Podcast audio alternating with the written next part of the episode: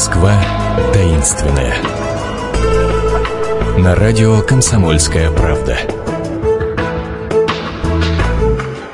Здравствуйте, это «Москва таинственная», у микрофона Наталья Андреасин. И отправляемся мы с вами сегодня прогуляться по Никольской улице, вот той самой, которую не так давно сделали абсолютно пешеходной, невероятно удобной, на мой взгляд. Но сколько в ней э, тайн, даже, знаете, не столько тайн, сколько э, она может назвать себя первопроходцем во всем. Это была первая улица, до которой появилась первое радио, первая академия, первый крах банка, наконец-то. Ну а все эти истории нам сейчас расскажет Наталья Леонова, координатор проекта «Иди и смотри необычную Москву». Наталья, здравствуйте. Здравствуйте всем. Ну с чего начнем? Крах банка предлагаю напоследок. Да, тем более, что это произошло в конце Никольской улицы. Вот, и... а мы пойдем сначала. Да, я бы хотела посоветовать э, слушателям э, прогуляться по Никольской улице несколько иначе. Мы все идем просто по улице, обращая внимание на обилие магазинов, кафе, и обычно никуда не заглядываем. А Никольская таит свои интересные истории, э, домики, э, события именно во дворах. Заглянув в эти дворы, можно увидеть столько всего невероятного. А, ну, например, если мы говорим о том, что там было впервые, буквально сразу за Никольскими торговыми вредами, где раньше был открыт переход на станцию Площадь Революции, можно было от Никольской прям сразу туда. Переход закрыт в настоящее время. Там такая незаметненькая табличка, что здесь было первое, отсюда именно прошло первое радиовещание. Это был 24 год, это было акционерное общество радиопередача, когда впервые Москва вот услышала такую постоянную радиопрограмму.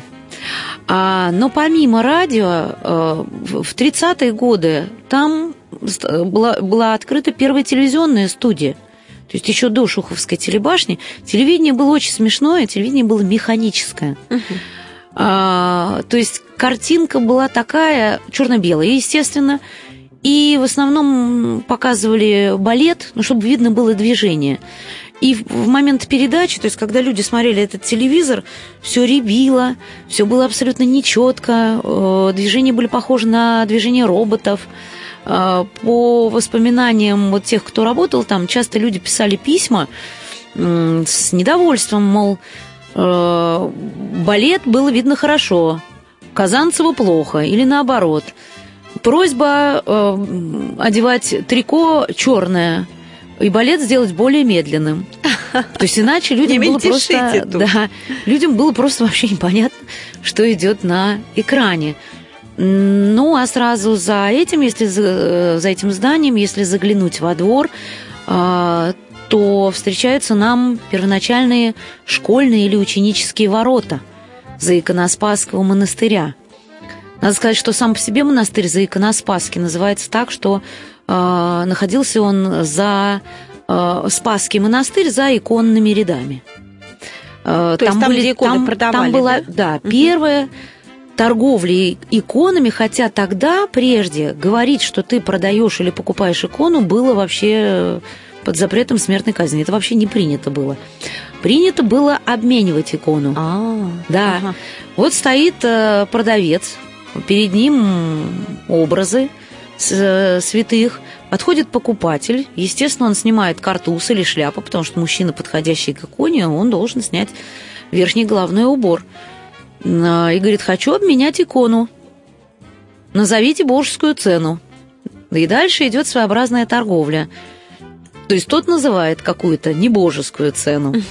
Покупателю это не нравится, и как только покупатель берется за картуз, это означает, что он все, торговаться больше не хочет. Сейчас он наденет э, шапку и уйдет.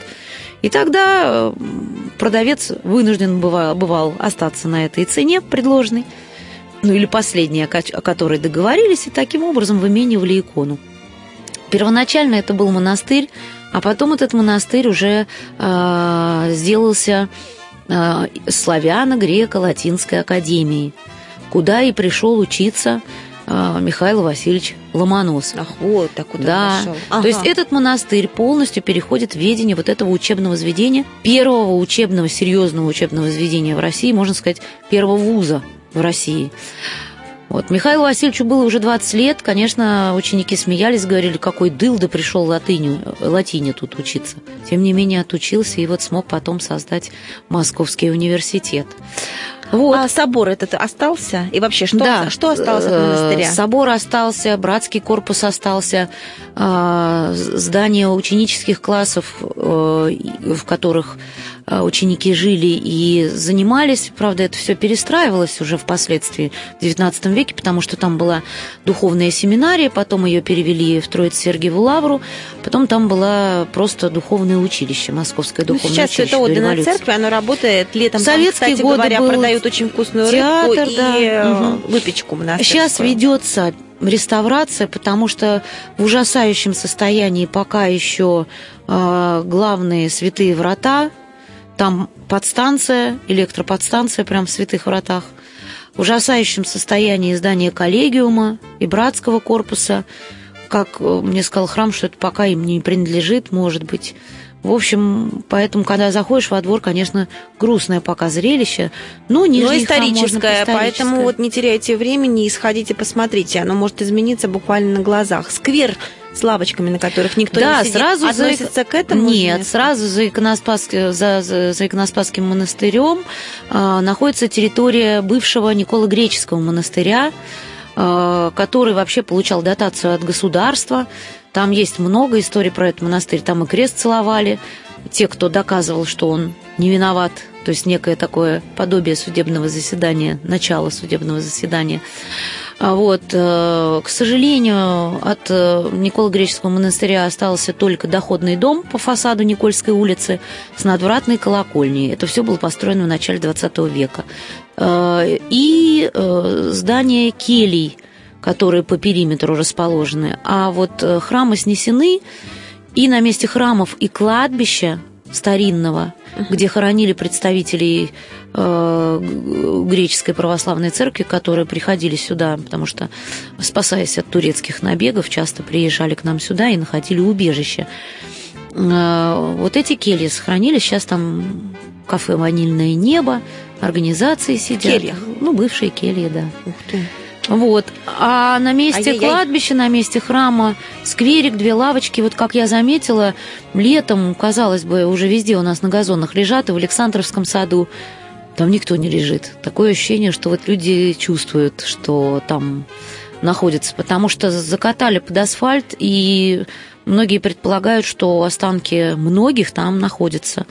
Там единственное были э, выкопаны останки Дмитрия Кантемира, сподвижника Петра, и Антиоха Кантемира, которого вот, ну, до Пушкина это был, пожалуй, самый известный русский поэт который тоже учился в славяно-греко-латинской академии.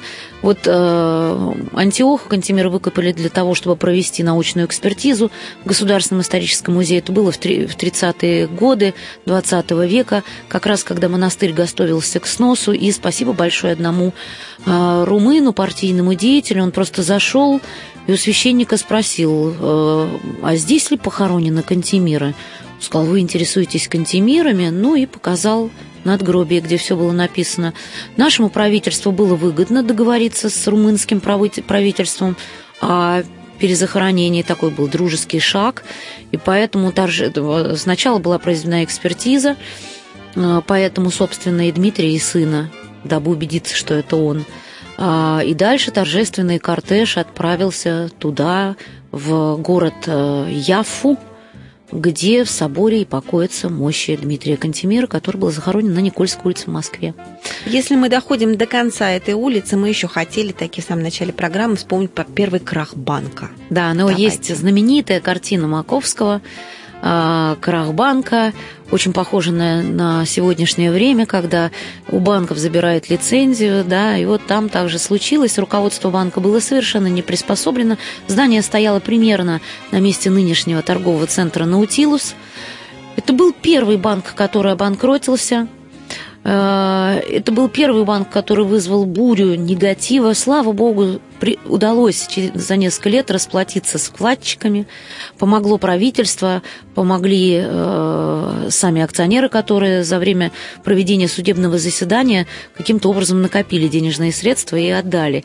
Э, но об этом событии писал Федор Михайлович Достоевский в своем дневнике, что хотя бы один банк должен был рухнуть, чтобы нас заставить о чем-то подумать.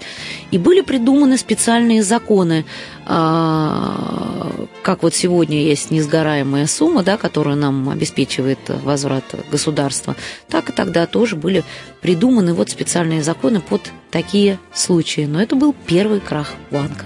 Но это была та история, и далеко не вся история Никольской улице, которую мы успели упихать в отведенное нам время 11 минут. Поэтому все остальное услышите на экскурсии у экскурсоводов проекта «Иди и смотри необычную Москву». А Наталья Леонова, спасибо большое. Спасибо всем слушателям. Вернемся в эту рубрику через неделю и узнаем, куда нам отправиться в следующий раз. Счастливо.